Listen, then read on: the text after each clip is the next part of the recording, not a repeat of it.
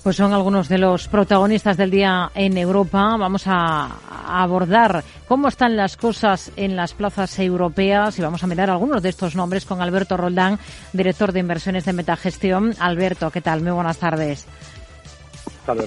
Bueno, nos quedan apenas unas sesiones de ejercicio. Es momento de, hacer balance un poco. En esta semana que tenemos más tranquila, una vez que pasó, eh, bueno, pues todo, eh, toda esa semana anterior con tantas citas con bancos centrales. ¿Qué ha aprendido como gestor de este 2022? Pues eh, por encima de, de la respuesta más convencional, que sería hacer referencia o mención a, pues, eh, a bancos centrales, a, la imposibilidad de intentar adelantarse siempre a una tendencia en un dato económico, como ha sido la inflación durante todo el ejercicio o los tipos de interés, yo diría que es la gestión de las emociones y el comportamiento impulsivo que muchas veces, yo diría casi siempre, los inversores ponen de manifiesto, ¿no? Ha sido un año con mucha ida y vuelta, muy complicado, donde hemos tenido momentos de volatilidad muy exacerbada, eh, con mucha tensión, porque no olvidemos que no solamente hemos visto caídas en la renta variable, sino también en la renta fija, y gestionar ese punto emocional para tener la cartera bien construida y saberla defender en un entorno cambiante, creo que es lo más importante en lo que un inversor debería de fijarse en el año cuando haga balance y aprender o hacer eh, digamos, eh, un ejercicio sincero de si se ha equivocado o lo ha gestionado de manera acertada. Hmm. ¿Qué, compañía le ha llamado más la atención este ejercicio? Porque ha tenido un comportamiento bastante mejor de lo que esperaba. ¿Y, cuál le ha llamado la atención por lo justo lo contrario?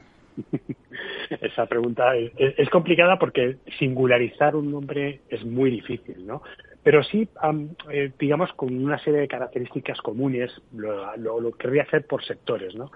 Evidentemente, energía ha sido el sector que más ha llamado la atención, no solamente porque va a acabar en positivo y con una notable diferencia con el resto, sino porque noto un sentimiento un poco negativo hacia el sector, como si hubiera prisa por recoger beneficios cuando realmente estamos en la primera parte de un ciclo muy bueno para las compañías en el que insistimos una y otra vez hay que analizar y entender muy bien la oferta y la gran oportunidad que supone para un inversor estar invertido en un sector donde la disciplina y la generación de caja van a traer consigo pues muy buenas noticias. No me llama la atención esa simpleza con la que muchas veces los inversores han tendido a invertir y desinvertir con rapidez en un sector donde lo ideal sería estar comprado a cinco años vista, ¿no?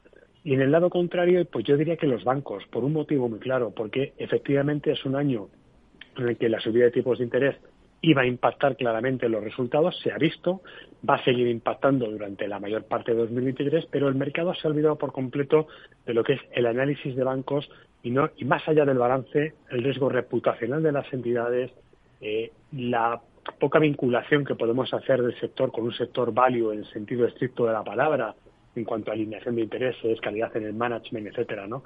Eh, me ha llamado la atención eso, ¿no? Que, el, mercado ha sido un poco, si me permite la expresión, pirata por el, hecho de presionar los principios más básicos de la inversión y venderse lo que estaba bien comprado y comprar lo que posiblemente a largo plazo no está bien comprado.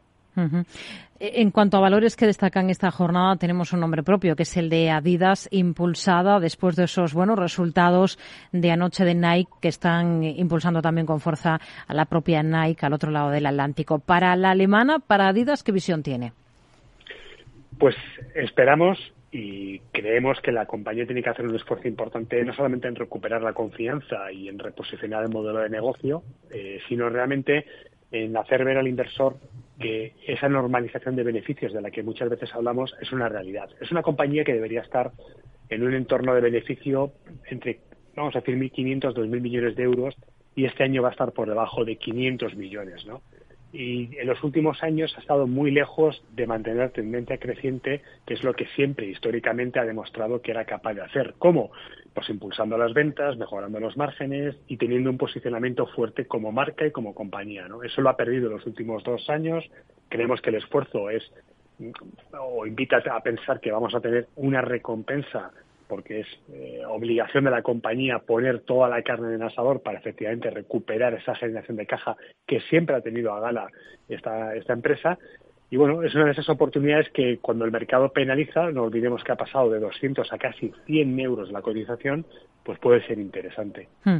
También despunta Puma en el mismo sector y también por idéntico motivo. Hoy tenemos en el, en el mercado alemán buen tono en otras compañías, caso por ejemplo en Siemens Energy con repuntes que se acercan incluso a los cuatro puntos eh, porcentuales. ¿Le convence ahora este valor? Pues me sigue generando las mismas dudas que cuando en enero de 2021 estaban máximos históricos casi en 35 euros, ¿no? Y desde ahí inició una senda de un año y medio ininterrumpido en el que ha llegado a tocar los 10 euros. Es una caída muy notable, ¿no?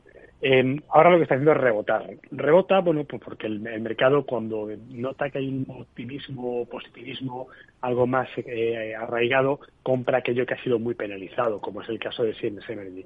A nosotros nos preocupa, y por eso estamos fuera del sector, la inflación de costes que está sufriendo. No solamente que pueda tener una evolución buena en su negocio, que es la instalación y gestión de aerogeneradores, sino que la inflación que tiene el sector por delante es importante y eso hay que saber gestionarlo. Yo creo que ahí la compañía tiene un esfuerzo titánico importante para hacer ver al mercado que los márgenes no se van a deteriorar y que el mercado va a seguir tirando con fuerza por la parte de los ingresos. Hmm. Si miramos al mercado francés, hoy tenemos en el punto de mira mm, a, compañías como Total Energies junto con Eni. Las dos han vuelto a encontrar gas en un nuevo pozo que han perforado en aguas de Chipre. ¿Cuál de las dos le convence ahora mismo más dentro de este sector para tenerla en cartera? Hmm. Pues siendo sector que, como mencionaba anteriormente, nos gusta y mucho, no tanto Europa como, digamos, digamos otras compañías más eh, geográficamente diversificadas o más pequeñas, eh, insisto, no siendo las de nuestras favoritas, mirando un poco el gráfico en retrospectiva, Eni ha tendido siempre a hacerlo mejor que Total, ¿no? Por, por, el tipo de negocio, por el abastecimiento que tenía en el norte de África, oportunidades que ha tenido con la eh, salida de, activos que ha ido desinvirtiendo. Y sin embargo, Total ha hecho un proceso de transformación muy interesante hacia ser cada vez más una compañía adecuada e invertible bajo criterios de sostenibilidad. ¿no? Y ahí, bueno, yo creo que lo está haciendo mejor, por lo menos el esfuerzo de comunicación y marketing es más, más importante. Y si efectivamente los resultados acompañan porque el crudo y, los márgenes siguen tan fuertes como han estado este ejercicio, pues bueno, podría ser interesante pensar que ese gap de los últimos cinco años se pueda cerrar. Damos por superada la crisis reputacional en teleperformance. Hoy es de las mejores, de nuevo en la bolsa francesa, casi un 4, bueno, más de un 3% arriba. ojalá, porque es una de las compañías que con convicción tenemos en nuestro fondo internacional. Sí, efectivamente, nosotros pensamos que no solamente la reacción fue muy rápida para cortar de raíz esa, ese escándalo o potencial escándalo, sino que ha puesto todo de su parte eh, monetario a nivel de gestión y de management para solucionarlo. ¿no? Y dice mucho de la empresa. Eh, creemos que la oportunidad es importante, eh, el track record de la compañía es espectacular en términos de gestión y sin embargo el mercado la penalizó muy rápido pensando que era un evento de mayor magnitud.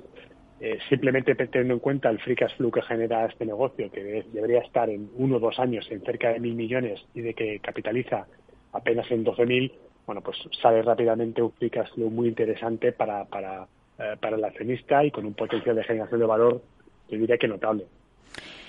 Nos quedamos con ello. Alberto Roldán, director de inversiones de Metagestión. Gracias. Muy buenas tardes. Adiós. Hasta la próxima.